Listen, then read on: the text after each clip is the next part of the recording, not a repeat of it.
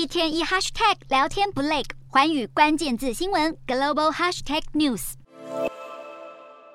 蔡英文总统十日发表国庆谈话，呼吁北京当局尊重台湾主权与活跃的民主体制，强调兵戎相见绝对不是两岸选项。中国国台办发言人马晓光对此回应表示，蔡英文的谈话继续坚持两国论的立场，歪曲了两岸关系性质，表明大陆和台湾同属一个中国，重申只有回到九二共识的基础，两岸双方才能沟通对话。马晓光不忘再次抨击民进党坚持台独分裂立场，勾结外部势力以武谋独，才是当前台海局势紧张动荡的根源。美国总统拜登近期数度承诺协防台湾，双方密切交流也引来中方不满。中国外交部发言人华春莹便在台湾国庆前夕于推特发文，分享了美国最高法院门楣的孔子像，讽刺美国在表面上打着多元合作的旗帜，暗地里却不断煽动各方与中国对立，呼吁美方停止说一套做一套。随着两岸局势升温，即将在十六日登场的中国二十大也备受外界关注，预计将定调中国在未来五年的发展方向。中国对台湾问题的总体方略也会有更加具体详细的内容。